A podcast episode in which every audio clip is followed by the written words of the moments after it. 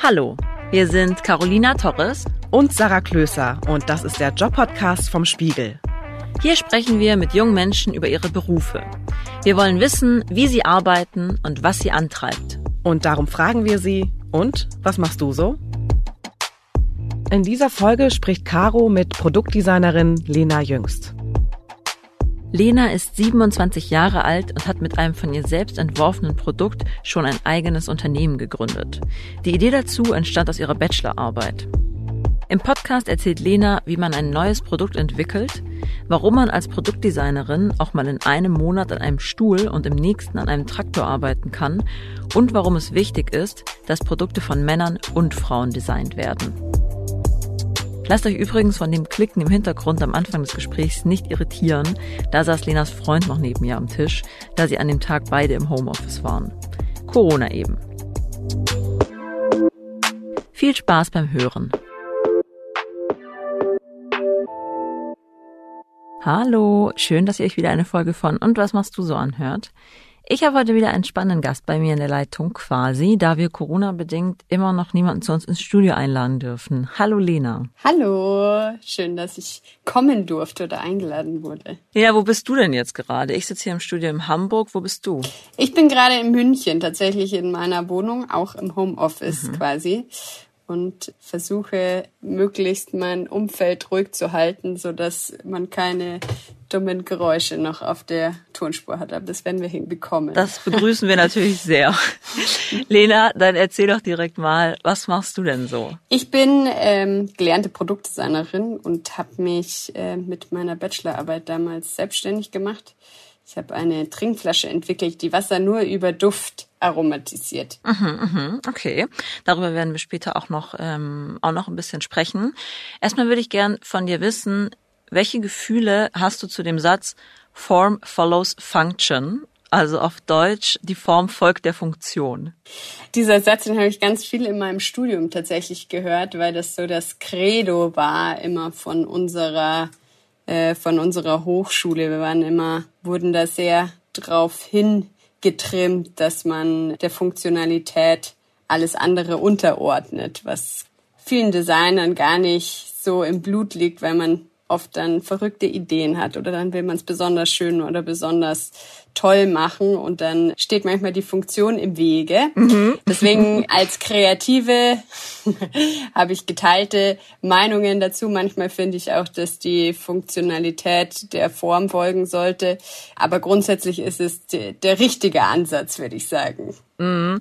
Genau, Form follows Function ist quasi so ein Leitsatz im Produktdesign. Also ihr entwerft funktionale Produkte, aber das Design muss auch stimmen. So habe ich mir das jetzt erklärt. Wie würdest du denn deinen Job selbst beschreiben und verorten? Ja, das hast du sehr gut erklärt. Also ich finde, Designer sind, oft werden sie missverstanden als eben die Künstler und die Schönermacher. Aber grundsätzlich würde ich sagen, dass Designer und Designerinnen eher kreative Problemlöser sind. Das heißt, als Produktdesigner befindest du dich in dem Bereich, also du entwickelst physische Produkte, aber diese physischen Produkte sollen schon in irgendeiner Art und Weise einen Nutzen haben, also ein Problem lösen. Mhm. Und äh, da geht's dann um ganz viele weitere Dinge. Also da geht's um Funktionalität, um Produzierbarkeit, um äh, wie viel kostet das Ganze, welche Materialien verwende ich, um Nachhaltigkeit, um ganz, äh, ganz viele Bereiche, die da zusammenkommen. Und dann im letzten Schritt geht's natürlich auch um die Form. Aber das ist ein kleiner Teil des ganzen Prozesses, anders als man das annehmen würde. Ja, Produktdesign, irgendwie schwingt das Design so nach, wenn man es hört. Genau. Und viele kennen den Beruf ja auch tatsächlich gar nicht. Dementsprechend äh, können viele sich nicht so wirklich vorstellen, was das überhaupt bedeutet. Was macht ein Produktdesigner, was macht eine Produktdesignerin? Das können die Menschen, nachdem sie diese Folge gehört haben, hoffentlich nicht mehr sagen. du hast es gerade schon gesagt, also als Produktdesignerin ist man ja auch so ein bisschen Erfinderin. Was war denn deine erste Erfindung? Naja, es gibt ganz viele blöde Erfindungen, die ich hatte. Als Kind war ich immer fasziniert, wie Dinge auch zusammenhängen. Ich habe irgendwelche Spielzeuge auseinandergebaut und ja, habe mich interessiert, wie das Innenleben aussieht oder so Geschichten. Aber meine erste Erfindung im Sinne von klassischem Produktdesign war dann im ersten Semester. Wir hatten dann für jedes Semester quasi ein Projekt und wir sollten uns ein Reiseradio überlegen für Kinder. Genau, das war, war, der, war die Vorgabe und ich hatte damals ein Soundkissen mir überlegt. Das ist eine Technologie, die es tatsächlich gibt. Also es gibt Kissen, wo du, wo irgendwie Audioelemente drin verbaut sind und wenn du deinen Kopf drauf legst, dann kannst du Musik hören oder Radio hören. Und ich habe die zwei, also dieses Soundkissen quasi in ein Kinderspielzeug umgebaut. Das heißt, es war wie eine Art Kuscheltier, das du als Kind verwenden konntest, dich drauflegen kannst, wenn du müde bist und dann ja. währenddessen aber Musik hören kannst. Praktisch, oder? Ja, praktisch, das ja auch. Für werdende Eltern. Wurde leider nicht umgesetzt. Ah, okay. ja. Wie hast du denn gemerkt, dass Produktdesign der richtige Beruf für dich ist? Hm. Ja, ich habe ähm, mich schon während meiner Schulzeit sehr viel mit kreativen Berufen beschäftigt. Also beziehungsweise ich wusste, ich würde gern etwas Kreatives studieren und dann auch später in einem kreativen Umfeld arbeiten, weil ich äh, es geliebt habe zu zeichnen und immer gern kreativ irgendwie gearbeitet hat. Und äh, ich habe einen Teil der Familie, die auch sehr, sehr kreativ unterwegs sind. Und meine Mutter hätte auch immer gern was Kreatives studiert, hat es damals nicht gemacht. Dann habe ich mir gedacht, nee, diesen Fehler begehe ich nicht. Ich will auch was Kreatives studieren und habe mich dann so umgeguckt, was, was gibt's für Möglichkeiten und äh, in der Berufsberatung, ich war tatsächlich damals in der Berufsberatung, die haben dann okay. gesagt, naja, es gäbe Grafikdesign oder Kommunikationsgestaltung, aber es gibt auch Produktdesign wird manchmal auch Industriedesign genannt, ähm, oder eben Kunst. Und ich habe gedacht, naja, Kunst ist mir ein bisschen zu abstrakt. Und dann ähm, fand ich aber interessant bei Produktdesign, dass da auch ein gewisser handwerklicher Aspekt noch dahinter steht. Also das heißt, ich musste dann auch, als ich mich beworben habe für die äh, unterschiedlichen Hochschulen, musste handwerkliche Praktika auch absolviert haben und die vorweisen können. Und da war ich dann damals beim Schlosser, beim Kunstschmied, beim Schreiner und noch bei einem anderen Schreiner. Und das waren, das hat mir also wahnsinnig Spaß gemacht. Also ich habe dann auch länger noch beim Schlosser gearbeitet. Ich glaube, im Nachhinein würde ich sagen, das Schöne an Produktdesign ist, dass du dich mit jedem Projekt auch mit einem anderen Themengebiet beschäftigen musst. Also es ist wahnsinnig abwechslungsreich. Wenn du jetzt irgendwie Medizintechnik entwirfst, musst du dich erstmal auseinandersetzen, unter welchen Rahmenbedingungen findet denn so eine Zahnarzt-OP zum Beispiel statt. Oder in unserem Bereich, jetzt, als wir die Flasche entwickelt haben, haben wir uns das erste Mal mit dem ganzen Thema Sensorik auseinandergesetzt. Wie hängen denn unsere Sinneswahrnehmungen zusammen und so weiter. Also das heißt, es ist sehr abwechslungsreich und mit jedem neuen Produkt und mit jedem neuen Projekt ähm, hast du die Chance, was Neues dazu zu lernen. Also es wird nicht langweilig. Mhm. Genau, Produktdesign ist ja erstmal ein riesiges Feld. Du kannst ja von Haushaltsgeräten wie eben Kaffeemaschinen oder Möbeln, kannst du ja alles designen. Das muss ja alles designt werden. Und ich habe mich da auch gefragt, wie viel technisches Verständnis muss man denn von diesen ganzen Produkten haben? Also ähm, wie eine Kaffeemaschine funktioniert, weiß man ja wie vielleicht erstmal nicht oder ja. Ja, das ist eine gute Frage, weil eine gewisse Begeisterung für auch die Technik dahinter sollte man schon mitbringen. Es kommt natürlich darauf an, in welchem Bereich man arbeitet. Also wenn du jetzt Möbeldesigner, Designerin wirst, dann musst du dich vielleicht eher mit also ein gewisses Verständnis für den Beruf Schreiner oder Schreinerin mitbringen und verstehen, wie man verschiedene Materialverbindungen umsetzen kannst. Wenn man jetzt in einem großen Unternehmen arbeitet, wie jetzt zum Beispiel, ich habe ein Praktikum damals bei Philips gemacht und habe Kaffeemaschinen entworfen. Ja. Ich sag mal, da ist man nur an einem kleineren Prozess beteiligt. Das heißt, es gibt meistens Ingenieure, die das Produkt dann weiterentwickeln und wirklich gucken, dass dieses Produkt auch produzierbar ist. Das heißt, man ist da nicht direkt mit drinnen, aber es hilft ungemein zu wissen, okay, wie wird ein Element zum Beispiel spritzgegossen. Also da musst du dann eher von diesen Fertigungen, die man zum Beispiel bei der Herstellung von äh, Kunststoffprodukten benötigt. Da, da musst du dich in gewisser Weise auskennen, damit du nicht dreifach Schlaufen drehst und der Ingenieur immer wieder sagen muss, naja, das funktioniert so nicht. Da müssen wir eine andere Form für finden. Mhm. Also es ja, es hilft. Es Aber hilft wahrscheinlich spezialisiert man sich auf so einen Bereich. Also es kommt darauf an, wo man arbeitet. In der Agentur kann es schon sein, dass man äh, jetzt einen Monat an dem weiß ich nicht, nächsten Stuhl äh, arbeitet und dann im nächsten Monat an einem Traktor. Mhm. Welche Produkte interessieren dich denn? Hast du da ein, ein Gebiet, wo du besonders für brennst? Äh, mittlerweile würde ich sagen, dass mich keine konkrete Produktkategorie mehr interessiert. Ich glaube stark zum Beispiel an das Prinzip Life-Centered Design. Das bedeutet, dass, ähm, dass man das Produkt schon an die Bedürfnisse des Menschen, der es am Schluss nutzt, angleicht, mhm. das heißt die Bedürfnisse erfüllt, aber gleichzeitig das Produkt so clever gestaltet, dass es auch das Drumherum respektiert, also die Umwelt respektiert, die Gesundheit des Menschen respektiert und so weiter. Das finde ich mittlerweile viel spannender als Gedankenexperiment, weil ich glaube, wir befinden uns gerade in der Zeit, wo man auch, ja, ich glaube, wir darauf angewiesen sind, dass es viele kreative Lösungen im Produktbereich gibt, die uns helfen, einen gewissen Wandel zu vollziehen, den wir anscheinend auch noch nicht so hinbekommen oder noch nicht in der Geschwindigkeit hinbekommen, die es eigentlich benötigen würde.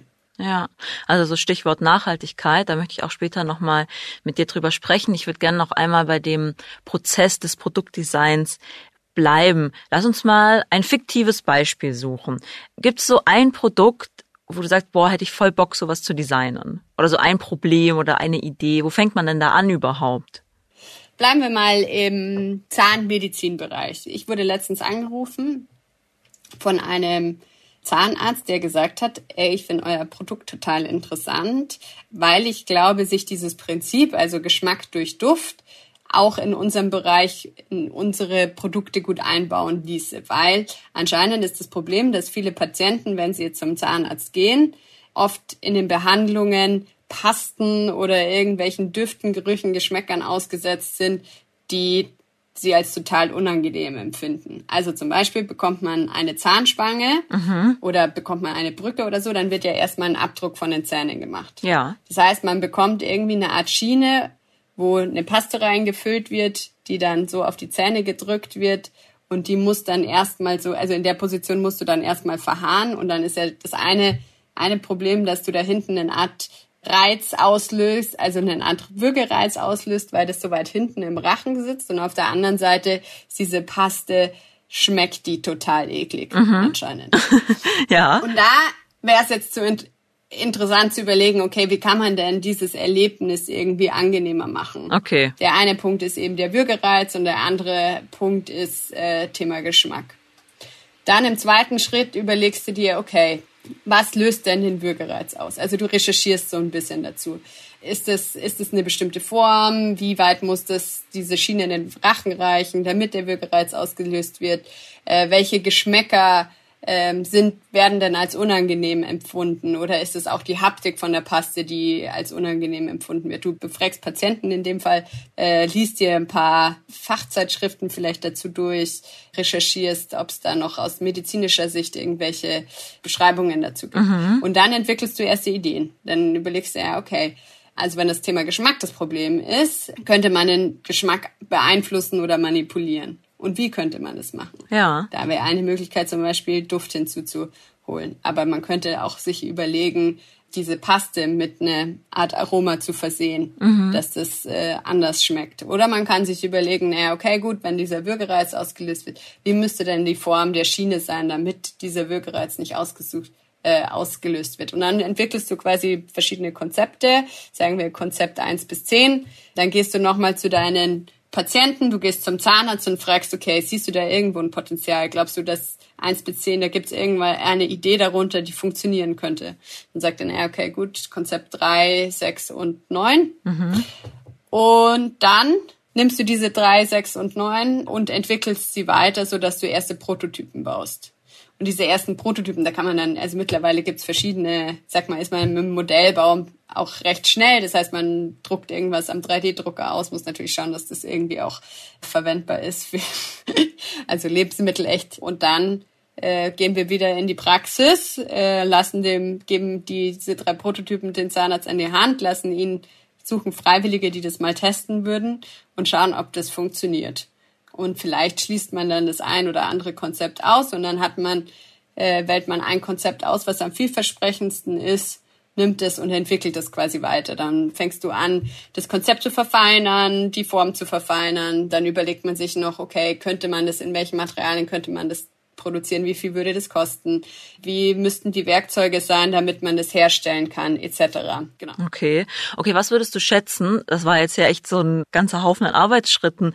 Wie lange vom, von der Anfrage vom Problem bis du anfangen kannst, das in Masse zu produzieren? Es kommt tatsächlich sehr darauf an, wie, wie komplex das Problem ist. Aber vielleicht ist, um das in, in einen Rahmen zu setzen bei uns, die Flasche, die erste Idee ist innerhalb von einem Monat entstanden und der erste funktionale Prototyp. Was meistens mhm. viel länger dauert, ist die Entwicklung von diesem Prototyp hin zur Produzierbarkeit. Das hat bei uns eineinhalb Jahre gedauert, wenn nicht zwei Jahre.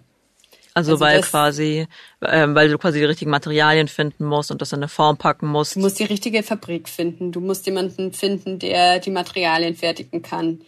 Zum Beispiel bei uns war ein großes Problem war die Befüllung der Pots. Also wir haben auf unserem, auf unserer Trinkflasche steckt man so Art Duftringe auf. Mhm. Und in diesen Duftringen befindet sich der Geschmack. Da wird das natürliche Aroma reingeträufelt. Und diese Befülltechnik ist extrem komplex gewesen. Es gibt halt kaum, also es gibt keine Produkte, die genau diese Art Technik verwenden und die Flüssigkeit in so eine Art Produkt äh, einträufeln und so weiter. Und dann die Werkzeuge auch herstellen zu lassen, das stellt man sich sehr einfach vor, es ist aber wahnsinnig teuer. Das heißt, es ist ein Wahnsinnsinvest, solche Werkzeuge fertigen zu lassen. Das heißt, man muss quasi ein Produkt designen, um das eigentliche Produkt designen zu lassen. Wenn man eine Maschine dafür noch erfinden ja, muss, oder? Ja, so könnte man es eigentlich ausdrücken, ja, doch. Okay, okay, kann sich also tatsächlich alles schon sehr ziehen. Ähm, du hast jetzt vorhin von der Entwicklung von Prototypen gesprochen und Dingen an einem 3D-Drucker ausdrucken. Woher hast du denn diese Skills, da Prototypen zu bauen? Oder ich nehme an, bevor du was an einem 3D-Drucker ausdruckst, musst du das an irgendeinem Computerprogramm entwerfen. Lernst du das alles im Studium? Genau, also das ist ein Teil des Studiums. Da lernt man, ich sag mal, die Grund grundlegenden oder das grundlegende Handwerk. Das heißt, das Ziel ist, dass du Ideen auch visualisieren kannst. Die kannst du erstmal in Sketches visualisieren, kannst du aber auch dann in schon am Computer, also mit diesen Modellen, die man dann quasi in 3D am Rechner entwirft und diese Modelle kann man dann auch sich 3D drucken lassen oder eben in einer Modellbauwerkstatt hinbasteln. Mhm. Ist jetzt ein bisschen, ein bisschen banal ausgedrückt, aber genau. Und das lernt man im Studium. Ja. Mhm. Und wenn ihr jetzt dann zusammensitzt und Prototypen entwickelt, wo nehmt ihr denn da Inspiration her? Also habt ihr da irgendwelche Inspirationstechniken oder startet man einfach so lange auf das Problem, bis man eine Lösung findet? Oder was, was gibt's da so für Techniken? Es gibt unendlich viele Techniken, deswegen ist es ein bisschen schwer, mhm. da jetzt eine konkrete Antwort drauf zu geben.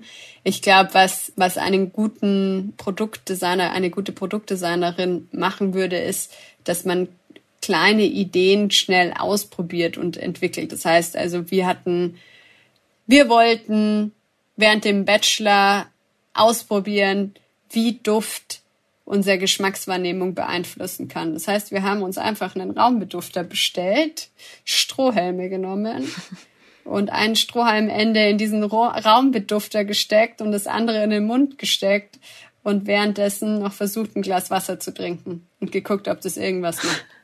Und dann hat es okay. geklappt und dann haben wir erst erste Prototypen gebaut, weil du willst möglichst schnell iterieren und möglichst schnell Hypothesen bestätigen oder ausschließen können in dem Prozess, weil du in millionenfach Richtungen gehen kannst. Das ist meistens leider der Fall. Das heißt, du musst sehr schnell sich ja, zu einem, zu einem Punkt kommen, wo man dann darauf aufbauen kann. Es gibt ja auch so Design-Entwicklungsmethoden zum Beispiel. Ich habe eine gefunden, die sich Design Sprint nennt. Da entwickelt man in einem fünftägigen Workshop erste Prototypen für ein neues Produkt. Wendet ihr solche Methoden auch an oder ist das sowas, was man nur im Silicon Valley oder so macht? Doch, das macht total Sinn. Also ja, wenn man digitale Projekte entwickelt, ich glaube, das ist so komplex, dass da relativ gute Prozesse entwickelt wurden, die einem helfen, den Überblick zu bewahren über so ein komplexes Produkt. Ja. Und diese, diese Prozesse geht meistens geht um agiles Arbeiten, um genau solche Sprints. Äh, wie kann man möglichst schnell einzelne Features entwickeln und welche Abteilungen müssen dabei beteiligt sein, damit man möglichst schnell vorankommt diese Prozesse machen meistens total Sinn. Mhm. Ist natürlich immer die Frage, äh, in welchem Umfeld oder ob man in seinem Bereich diese Prozesse auch wirklich anwenden kann. Ich meine zum Beispiel bei uns, als wir am Anfang, als wir begonnen haben, war das Problem, dass wir erstens sehr wenig Leute waren und uns das Geld gefehlt hat, um viel auszuprobieren. Das heißt, manche Methodiken ließen sich nicht ja. so ganz ohne weiteres eins zu eins auf unsere Situation anwenden, aber grundsätzlich machen die Methodiken sehr ja. viel Sinn. Kann man im Übrigen auch in ganz unterschiedliche Bereiche mit einbauen. Also wenn man die, die nächste TV-Serie schreibt, und da ein möglichst schlüssiges Konzept erarbeiten will, kann man sich solche Methodiken zur Hilfe nehmen und sagen, okay, damit kommen wir möglichst schnell voran und wissen auch, äh, welche Abteilungen müssen beteiligt sein mm, und so weiter. Mm. Wirst du dich eigentlich der Zahnarztgebiss des Problems eigentlich annehmen?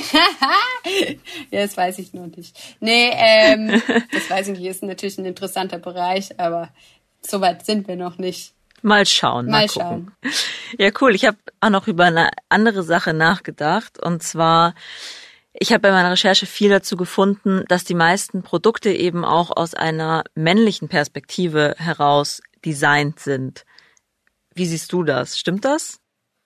Ja, also ich weiß nicht, inwiefern das heute noch stimmt. Ich glaube, früher, so sagen wir mal, in einer Zeit, wo auch wirklich nur oder hauptsächlich Männer gearbeitet haben, die Frauen zu Hause waren und auf ihre Kinder aufgepasst haben, haben Männer viel eher nur aus ihrer Perspektive gestaltet. Das heißt, anscheinend gab es in der Automobilindustrie den Fall, dass ähm, Autositze und die zugehörigen Gurte nur auf männliche Crash-Test-Dummies auf äh, angepasst wurden. Also das heißt, die diese Puppen, die man quasi verwendet, um die Sicherheit der Autositze und der Gurte ja. zu prüfen, waren von der Größe und von dem Gewicht auf einen Mann angepasst.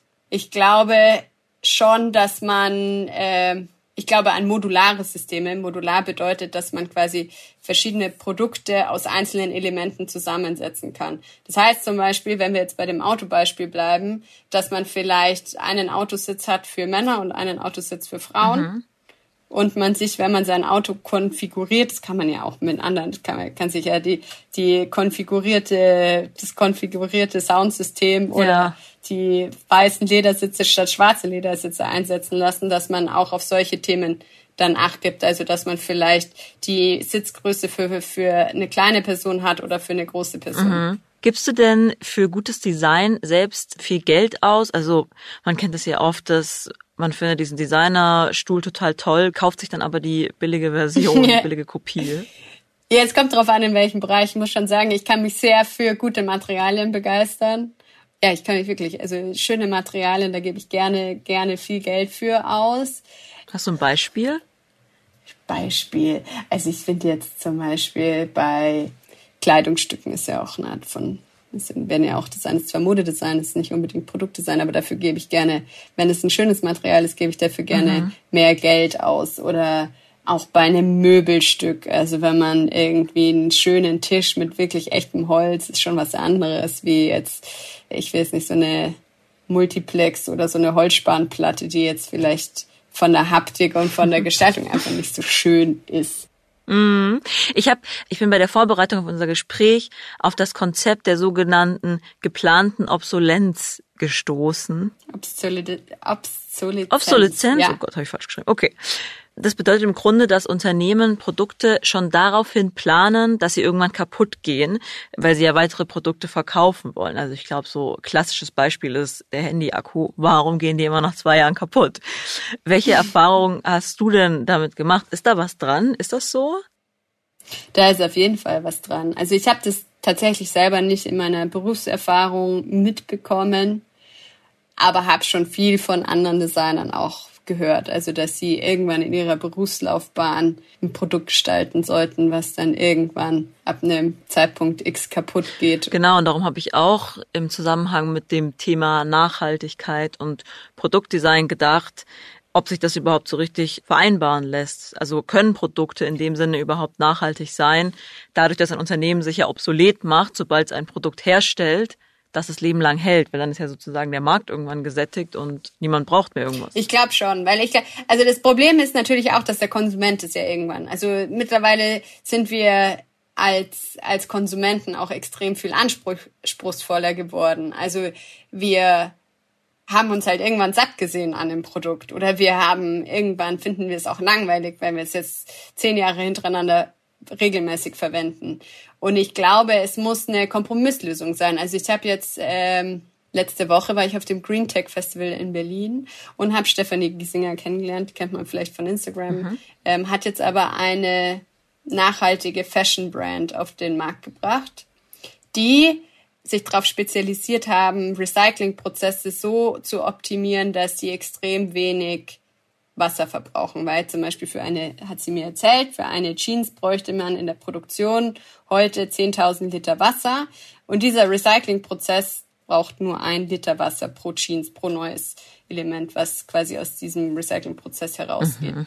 Und ich glaube, das sind so Kompromisslösungen, die dem Konsumentenwunsch nach ich will eigentlich jede zweite Saison neue Klamotten, weil sie entsprechen sonst nicht mehr der Mode, gerecht werden und auf der anderen Seite aber so gut durchdacht sind, dass sie nicht viel mehr Ressourcen verschwenden würden. Mhm. Aber ich finde, das ist eine Lösung, wie man super schöne Mode auf den Markt bringt, die aber auch einem Nachhaltigkonzept gerecht wird. Du hast diesen Life-Centered Design Anspruch oder Ansatz angesprochen der auch eben die Ressourcen und die Umwelt mit einbezieht und nicht nur noch die Bedürfnisse der Kundinnen und Kunden. Ist das denn was Verbreitetes in der Welt des Produktdesigns oder ist das eher was, was am Anfang steht? Ich glaube, dass man sich darüber Gedanken macht, ist schon verbreitet. Mhm. Ich glaube, leider aber ist das Problem bisher, weswegen es da noch nicht so viele gute Lösungen gibt in dem Bereich, ist, dass äh, Unternehmen oft unter extremen Zeit- und Finanzdruck stehen und ihren Mitarbeiter und Mitarbeiterinnen nicht den Freiraum geben können, um vielleicht nochmal so out of the box zu denken und nochmal vielleicht Prozesse komplett neu zu gestalten. Mhm.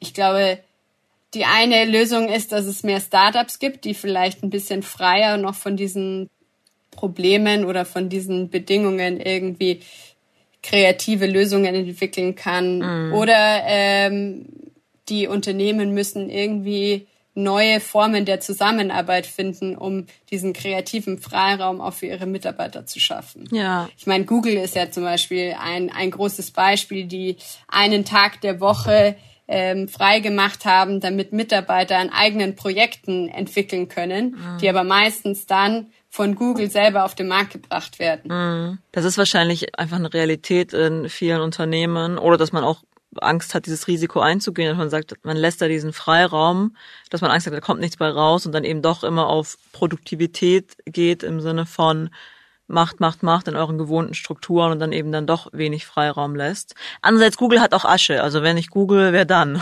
sollte sowas machen? Ja, die haben Asche. Genau, aber ich meine, die, die Asche kommt ja, ja, auch nicht von ungefähr. Also das hat ja eine Zeit lang gebraucht und ich glaube, die haben, haben aber immer den Mut gehabt, so Prozesse, die etabliert waren, zu, hinterden also zu hinterfragen. Mhm. Also Appell an alle Unternehmerinnen und Unternehmer da draußen, seid mutig. Denkt yes, outside the box. Genau. okay, Lena, apropos Asche, wo wir gerade schon waren. Was verdient man denn als Produktdesigner oder Produktdesignerin? Du bist inzwischen selbstständig, aber kann man da so eine grobe Hausnummer sagen? Oh, ich, ich muss ja zugeben, dass ich selber nie fest angestellt war als Produktdesignerin. Also ich habe mich ja sehr schnell nach dem Studium selbstständig gemacht.